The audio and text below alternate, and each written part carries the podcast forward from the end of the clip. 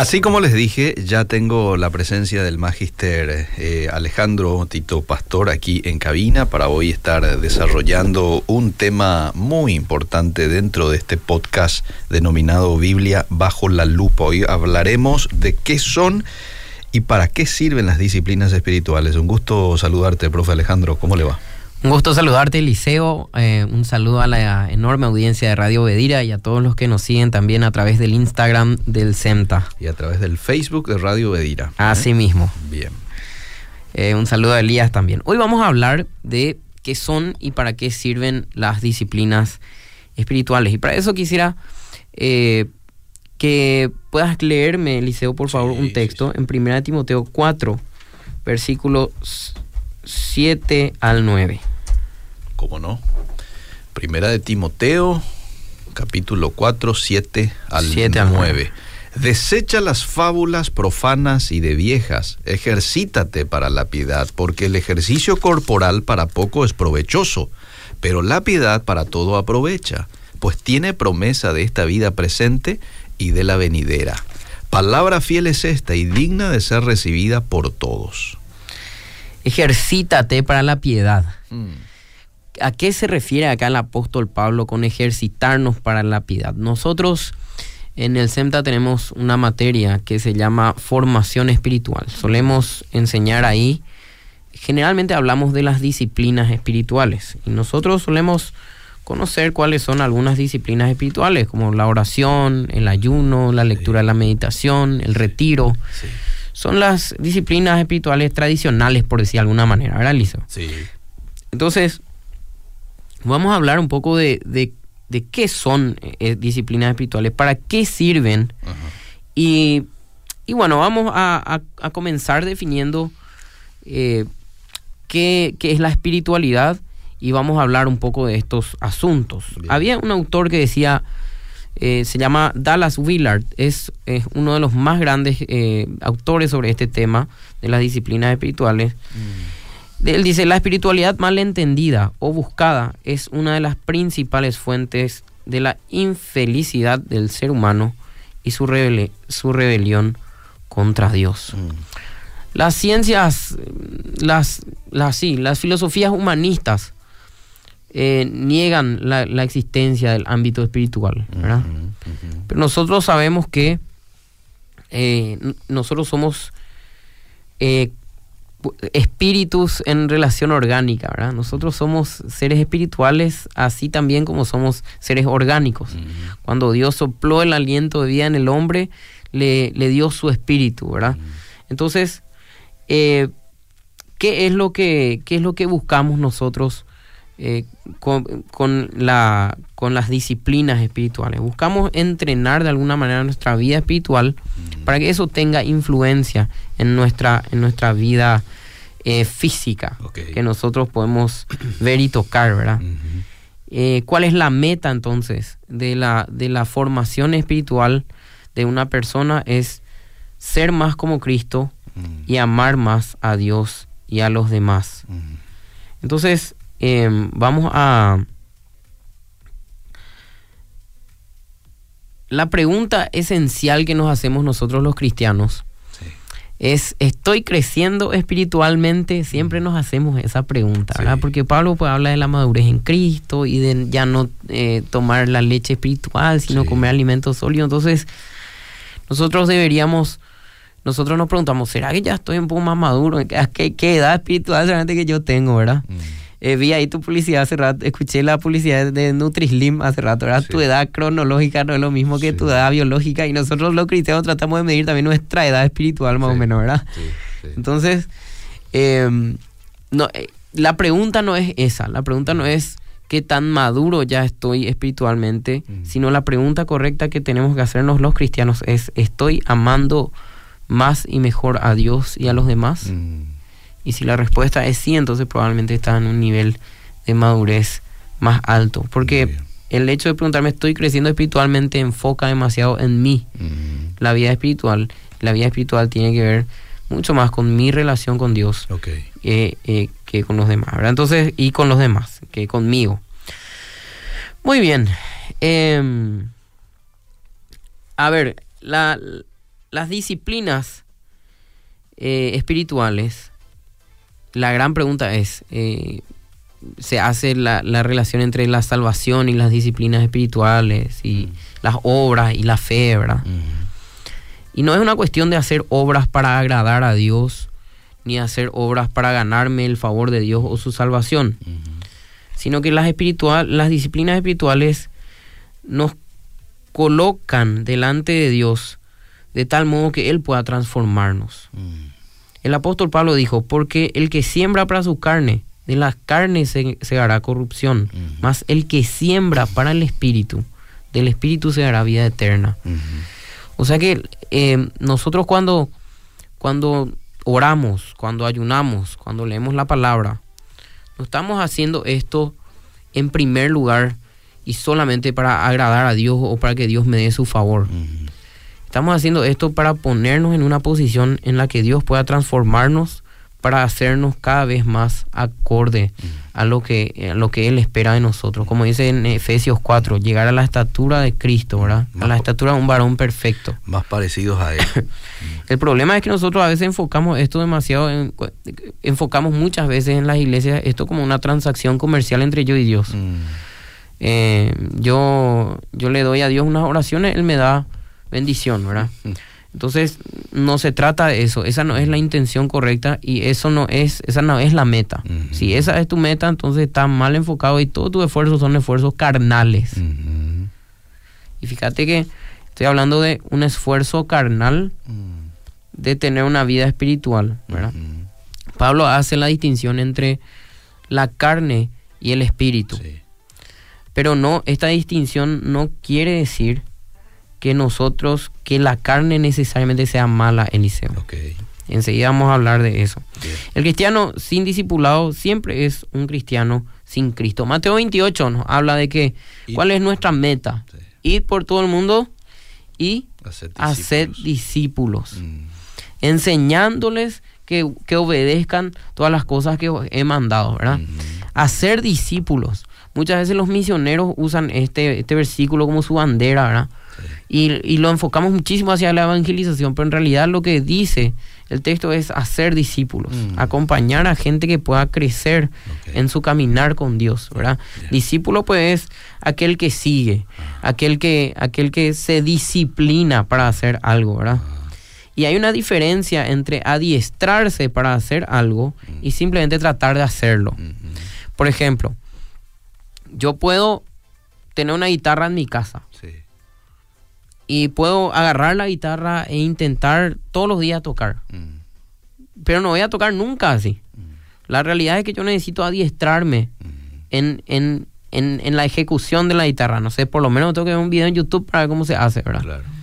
Entonces, eh, eso es lo que le estaba diciendo Pablo a Timoteo. Disciplínate a ti mismo en la piedad. El discipulado es, es un adiestramiento constante Vamos a...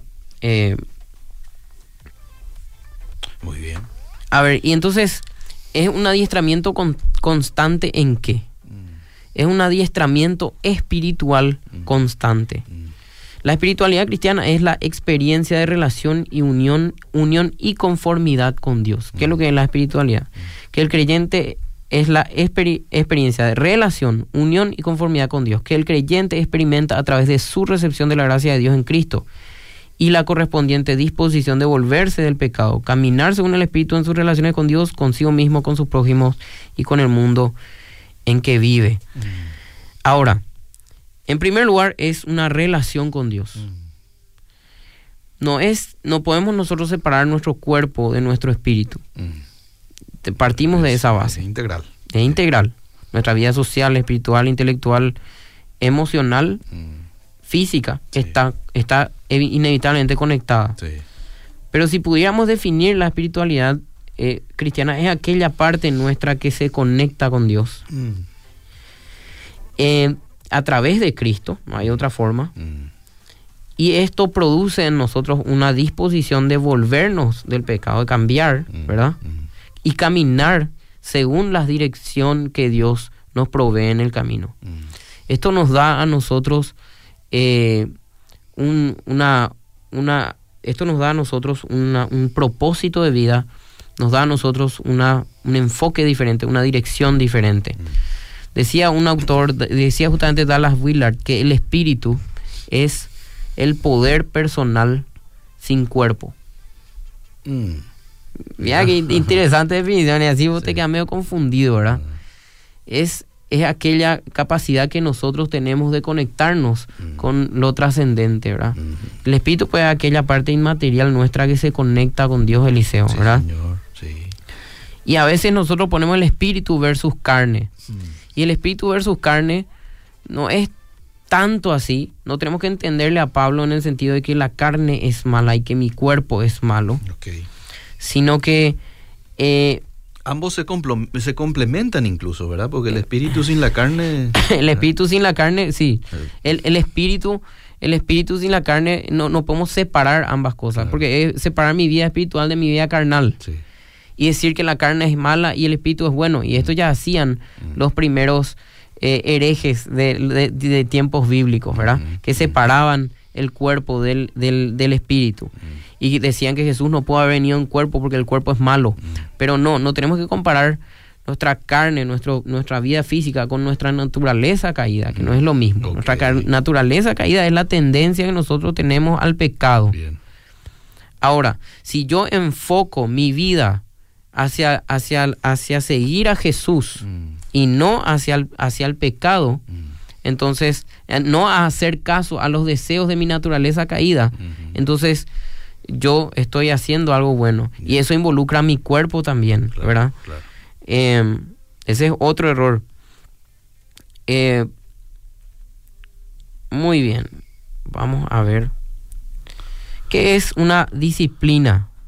Entonces, una disciplina es toda actividad que yo puedo hacer por medio de un esfuerzo directo y que me ayudará a hacer lo que ahora no puedo hacer por ese esfuerzo directo. Mm. Ah, sí, es, toda actividad que yo hago por medio de un esfuerzo que me ayudará a hacer lo que ahora no puedo hacer. Mm. Yo quiero, por ejemplo, tocar la guitarra. Entonces empiezo por colocar bien la mano, aprender a rajear, colocar bien los dedos. Todavía no toco. Por apartar un tiempo en el día luego para... Este, para ejercitarme, ¿verdad? Entonces, es, eh, es entonces, comienza con actividades diferentes ah.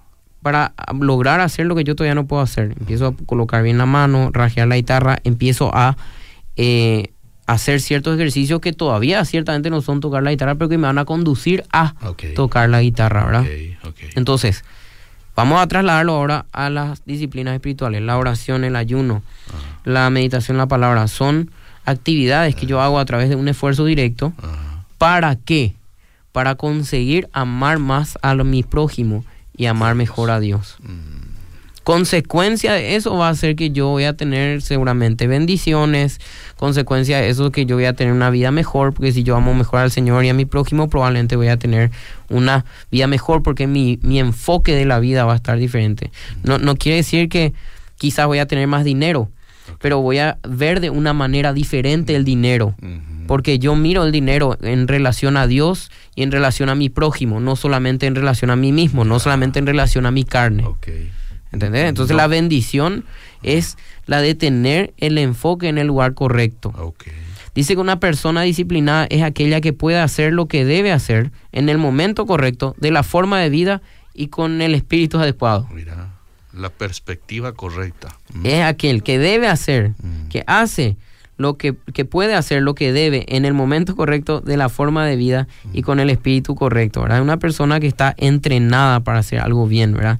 El jugador de fútbol pone la pelota donde él quiere, porque él entrenó para eso. Entonces, en un, en un, el, golazo que metió Fariña en el clásico, ¿eh? Puso la pelota en la esquina. Muy bien. Él practica eso. Ahí, mira, a Elías, no le, le gustó eso, ¿verdad, Elías? Muy bien. Eh, ¿Por qué? Porque él practica para que en el momento de jugar él pueda meter ese gol, ¿verdad? Entonces, eso es básicamente ejercitarse para la piedad. Entonces, eh, muy bien. Bueno, si ustedes quieren escribir, lo pueden hacer al 7221-400. Ahí vamos a dedicar unos minutos luego para ir respondiendo preguntas. Ahora vamos a mirar algunos versículos bíblicos que hablan sobre estas cuestiones. ¿Qué tal eh, Romanos 5, 8 al 9, por favor? Sí. Romanos 5. 8 y 9. Dice, mas Dios muestra su amor para con nosotros en que siendo aún pecadores, Cristo murió por nosotros. Pues mucho más, estando ya justificados en su sangre, por él seremos salvos de la ira. Romanos 5, 8 al 9, ¿sí? Sí, ese es. Ok, muy bien. Entonces, dice que nosotros estamos ya justificados y las disciplinas espirituales parten de que nosotros ya estamos justificados, no de que nosotros hacemos algo para justificarnos, mm. ¿sí? Efesios 4, 22. A ver, vamos rápidamente. Efesios 4. Dice, eh, en cuanto a la pasada manera de vivir, despojaos del viejo hombre que está viciado conforme a los deseos engañosos y renovaos en el espíritu de vuestra mente y vestíos del nuevo hombre creado según Dios en la justicia y santidad de la verdad. Renovaos en el espíritu de vuestra mente y vestíos y despojaos, ¿verdad? Mm. Del viejo hombre. Son actividades que nosotros tenemos que hacer ahora que nosotros estamos en Cristo, ¿verdad? Nosotros podemos seguir poniendo nuestro enfoque en la vieja naturaleza, pero Pablo nos insta a cambiar. Eh, Romanos 1.28. Romanos 1.28.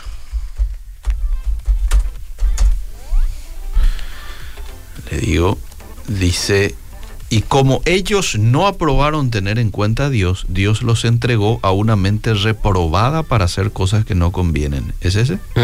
sí. Vivir en la carne es confiar en la carne, Eliseo. Mm.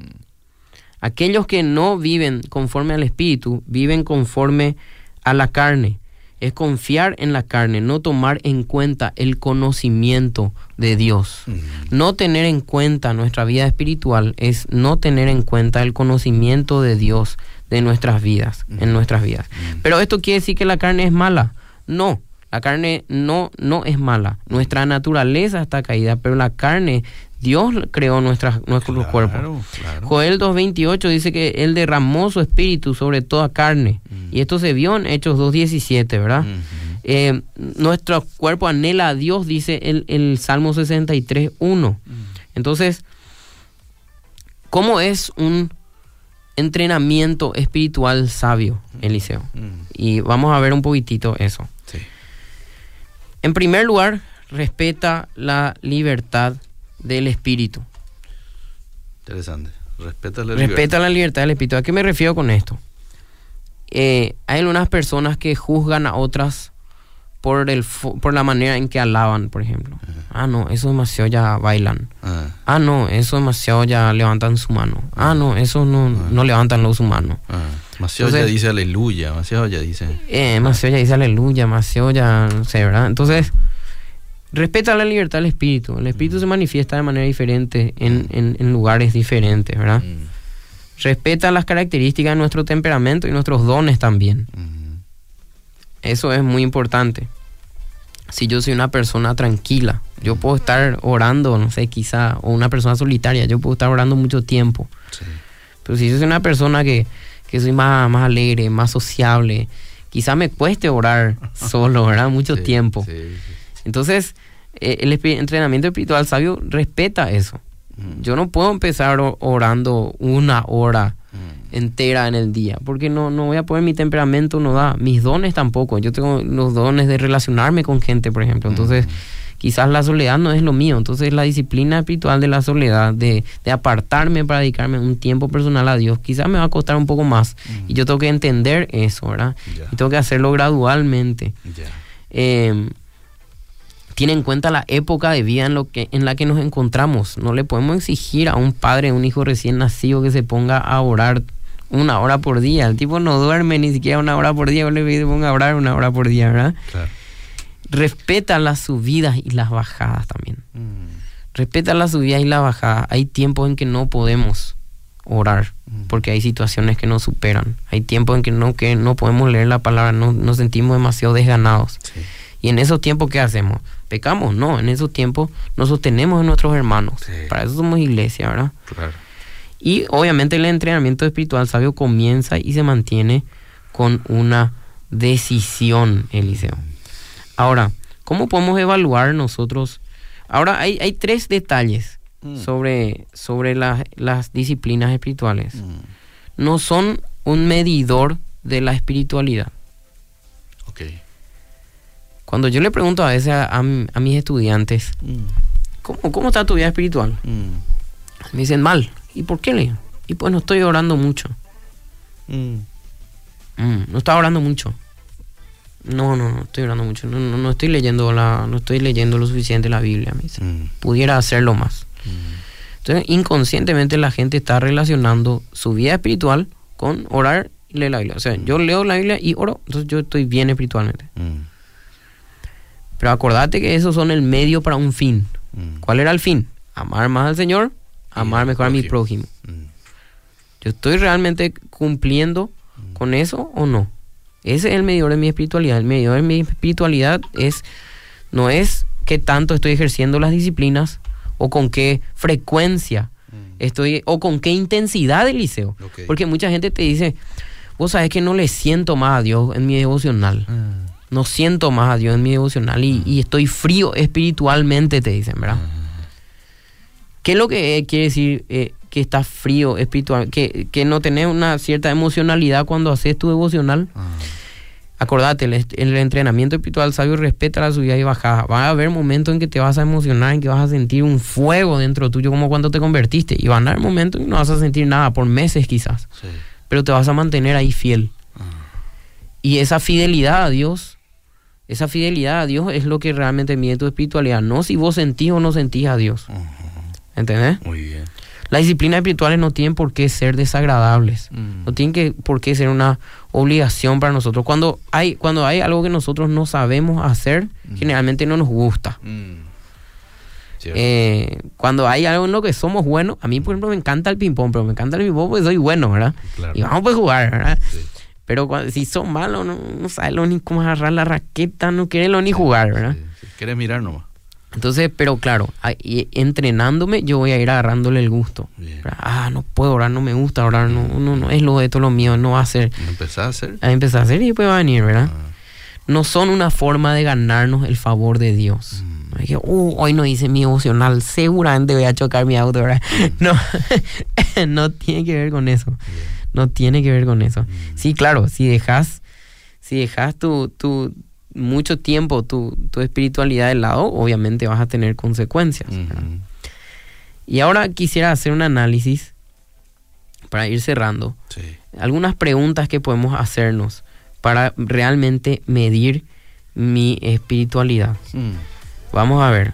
Y vamos a usar el ejemplo de los fariseos para esto. Mm. Porque los fariseos pues, eran en tiempos bíblicos aquellos que querían eh, que, se creían los espirituales de la época, ¿verdad? Mm. Y justamente porque ellos ejercían las disciplinas espirituales, pero las ejercían con el enfoque incorrecto. ¿Te acuerdas cuando Jesús le dijo a los a aquel fariseo que oraba en la plaza, ciertamente ahí tienes tu recompensa, ¿verdad? Mm. Y al otro que estaba orando ahí en, callado en silencio decía, e, e, ese es la forma correcta, ¿verdad? Tú cuando oras enciérrate en tu pieza, no hagas como estos fariseos, ¿verdad? Mm. Entonces, Mateo 23, 25, por favor. Vamos a leer esta sección de Mateo 23, 25 y vamos a... Eh, eh,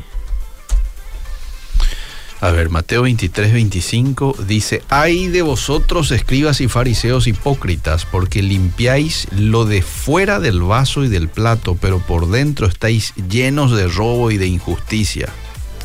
Exactamente. Me esfuerzo más por hacer, por, por amar a los demás o me esfuerzo para que me vean como una persona amable. Mm. ¿Sí? Ahí vosotros hipócrita, porque limpiáis el exterior de vaso por fuera, ay sí, hola hermano, ¿cómo estás, verdad? Sí. Pero por dentro estoy odiando, estoy envidiando, mm. estoy, estoy a la, a la, espalda, estoy hablando mal de la gente. Mm. Esa es una manera de medir tu espiritualidad si lo que mostras en público es lo que realmente vos sentís en tu corazón. O sea, una manera de evaluarte a ti mismo. Mm. Siguiente manera. El 23, vamos un versículo antes, 23, 4. Hay de vosotros, sí, sí, sí. hay de vosotros, escribas y fariseos, hipócritas, porque diezmáis la menta y el eneldo y el comino y dejáis lo más importante de la ley, la justicia, la misericordia y la fe. Esto era necesario hacer sin dejar de hacer aquello. Guías ciegos, que coláis el mosquito y tragáis el camello. Guías de ciegos, que coláis el mosquito y tragáis el, camello, ¿verdad? Qué palabra. Estoy midiendo mi vida espiritual de formas superficiales. Es lo que estábamos hablando, ¿verdad? Vos estás midiendo tu espiritualidad porque vos das tu diezmo a tiempo. Estás midiendo tu espiritualidad porque vos hiciste tu devocional rápido esta mañana. Mm. Pero eh, por dentro, ¿cómo estás? ¿verdad? Mm. Eh, colas el mosquito, pero te traga el camello. Sí. Eh, ahora, vamos al 23.4. 23.4. Sí.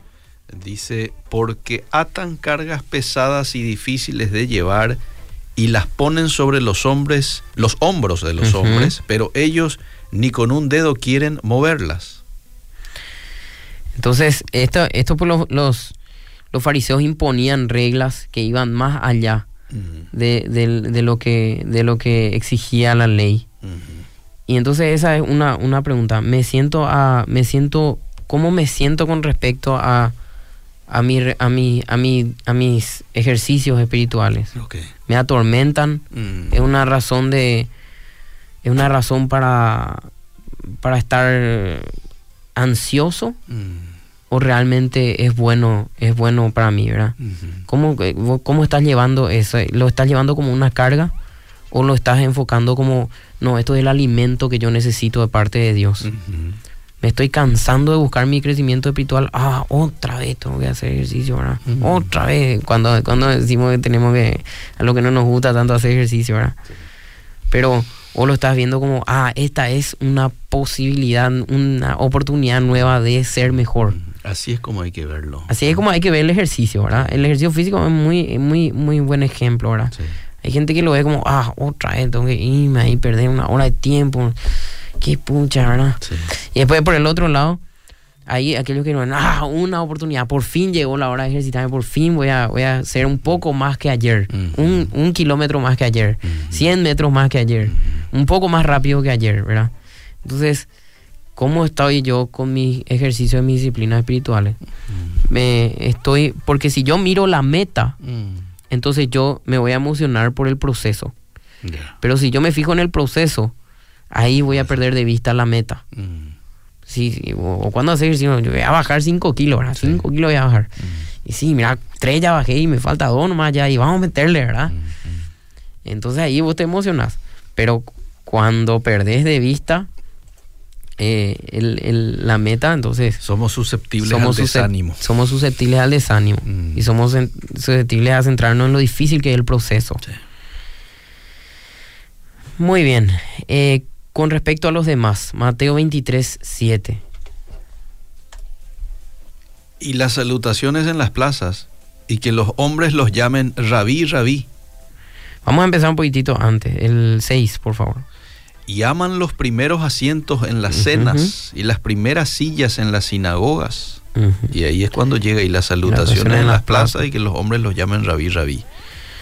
Me estoy volviendo crítico, excluyente y orgulloso. ¿O me estoy volviendo más accesible a los demás? Estoy compitiendo constantemente con los demás. Aman el lugar de honor en los banquetes y los primeros asientos. Quiero que los demás me admiren nomás. Eh, o quiero realmente servir a los demás. ¿Quiero que la gente me llame maestro o quiero serle útil a las personas? Esa es una buena manera de medir mi espiritualidad.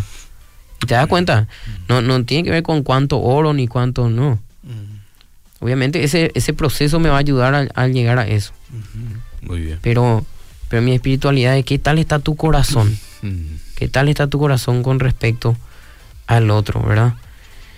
Eh, entonces, estas son maneras que nosotros tenemos de medir nuestra espiritualidad, Eliseo. Muy Compararnos con los fariseos en la Biblia mm. y, ver qué tanto nos estamos pareciendo a ellos. Mm. Y por el otro lado, ¿cómo vamos a ver si estamos alcanzando o no la meta? Mm. Vamos a mirar a Cristo y vamos a compararnos con Él. Eh, sí, Señor. Claro. Porque Él es nuestra meta. Él es nuestra meta. Ser como Él es nuestra meta, ¿verdad? Entonces, si miramos a Cristo y me estoy pareciendo más a Cristo, me estoy pareciendo a Cristo como amaba a sus discípulos, cómo servía a los demás, cómo lavaba los pies de sus discípulos, mm. cómo se preocupaba por los más pequeños, cómo miraba a los pobres, mm. cómo hablaba de las cosas del reino, cómo se acercaba a la gente del mundo con la intención siempre de amarles, mm. de mostrarles a ellos el camino al Señor. No se apartaba del mundo, sino que se iba a influir en, el mundo y les, les ayudaba a cambiar de mente, como hizo con un saqueo, por ejemplo. Se entregaba por los suyos criticaba ciertamente también la espiritualidad falsa. Sí, sí. Entonces, eh, tengo ese, ese sentimiento de justicia cuando, cuando suceden cosas malas. Mm. Y mira, Eliseo, que este tema de descuidar la espiritualidad es, una cuestión que está que está a la, a la vuelta de la esquina. Mm. hemos, seguramente vas a analizar un poco después la, la, la, situación de lo que sucedió con la iglesia, la Convención Bautista del Sur en Estados Unidos. Tristísimo. Y uno que la, el comité ejecutivo estuvo encubriendo a más de 700 pastores que estuvieron cometiendo abusos sexuales. Y uno piensa, a la pinta, ¿cómo llegamos a este punto? Mm. ¿Cómo fue que nos enfriamos tanto para llegar a este punto? Mm simplemente cuando dejamos de, entrenarnos para, para, la piedad, de ejercitarnos para la piedad, como Pablo le recomendaba a Timoteo, entonces empezamos a perder el enfoque, Eliseo. Mm. Y cuando nos dimos cuenta, ya podemos seguir orando, ayunando todos los días, ser líderes de iglesia. Mm. Pero si perdimos el enfoque, si el mm. enfoque de nuestro ayuno y nuestra oración está en nuestra carne y no en Dios, entonces no sirvió de nada. Mm. Porque yo te puedo apostar que estos pastores eh, hacían sus devocionales, oraban, leían sus Biblias, mm. pero su enfoque no estaba en Cristo, su enfoque estaba en su propia carne. Al estilo del fariseo. Así mismo. Bueno, eh, qué interesante, profe. Quiero agradecerle muchísimo por su intervención hoy con este tema. Así es que usted hoy cuando vaya oyente a, a tomar su Biblia, a apartarse para orar, eh, no se enfoque en el proceso, enfóquese en la meta. Es un medio que Dios me provee para amarle más a Él, para amar más a mi prójimo, ¿eh? para parecerme más a Cristo. Y estoy seguro que todo va a ser distinto. No lo vas a ver desde la perspectiva de tengo que hacer otra vez, sino que, wow, qué privilegio que puedo hacer esto para que yo pueda ser mejor. Y Dios, te, y Dios te va a empezar a mostrar cosas nuevas, te va, a, te va a mostrar necesidades más allá de tus propias necesidades, te va a mostrar y vas a poder hacer cosas que antes no hacías y vivir de un modo en que antes no vivía. El gozo del Señor va a ser tu fortaleza. Dije que iba a leer algunos mensajes y lo quiero cumplir. Creo yo que una manera para impedir mi espiritualidad en sí existe una lucha interna dentro mío entre el espíritu y la carne. Evidentemente a quien dedica más tiempo es la que va a prevalecer. A quien dedico más tiempo es la que va a prevalecer. Muy buen tema, dice. Saludos. Eh, a ver qué otro mensaje. ¿Me podría dar, decir la diferencia que hay entre alma y cuerpo? Alma y espíritu, dice. Cuando nosotros diferenciamos eh, alma, y, alma y espíritu, hay un solo versículo que dice Pablo que eh, nosotros somos cuerpo, alma, espíritu. Mm. Pablo lo está diciendo en un contexto, eh, en, hablando de otra cosa, no está haciendo una doctrina del cuerpo, alma, espíritu en ese versículo. Ok. Ahora, el cuerpo teológicamente, el hombre teológicamente es uno solo. Cuerpo, espíritu, alma, mente, sentimientos, emociones, todos son una misma cosa. Yo soy Ale, tanto en cuerpo como en espíritu. Sí. Yo no puedo separar eso. Teóricamente nosotros separamos esas cosas, ¿verdad? Y explicamos que mi espiritualidad tiene influencia en mi cuerpo, y mi cuerpo tiene influencia en, mi espiritualidad y mi mente, ¿verdad? Si teóricamente nosotros podemos separar, bueno, la, espiritualidad es lo que, lo que me ayuda a mí a conectarme con Dios. Mi mente son mis pensamientos, mis emociones, mi alma, por, decir así, y mi cuerpo es mi físico. Pero eso es una, una separación teórica, no es que porque lo que yo hago con mi cuerpo, si yo tengo un sexo con una mujer que no es mi esposa, eso influye en mi espiritualidad, influye en mi mente. Lo que yo meto en mi mente influye en mi espiritualidad. Y si yo no ejercito, mi espiritualidad también influye en mi mente y mi cuerpo. Entonces esas distinciones no, no hay que enfocarse demasiado en esas distinciones porque esas distinciones no son muy claras, Eliseo. Bien, ¿cómo se aprende con ustedes? Dice el pastor Carlos Olmedo. Te felicito, excelente programa. Felicitaciones por el Instituto Bíblico al aire, dice. Ah, muchas gracias. Un, saludo al, hermano. Es como que estamos en, una de las aulas del CEMTA, pero en realidad estamos escuchando la radio y eh. haciendo las cosas que tenemos que hacer pero eh, siendo ya partícipe de lo que ustedes seguramente comparten allí con los alumnos. Sí, así mismo. Si las prédicas de los domingos, casi de cada domingo, no me están ayudando, animando, desafiando a ser mejor, ¿qué es lo recomendable? En, primer lugar, eh, si no te depende, depende de que te estén enseñando el domingo, ¿verdad?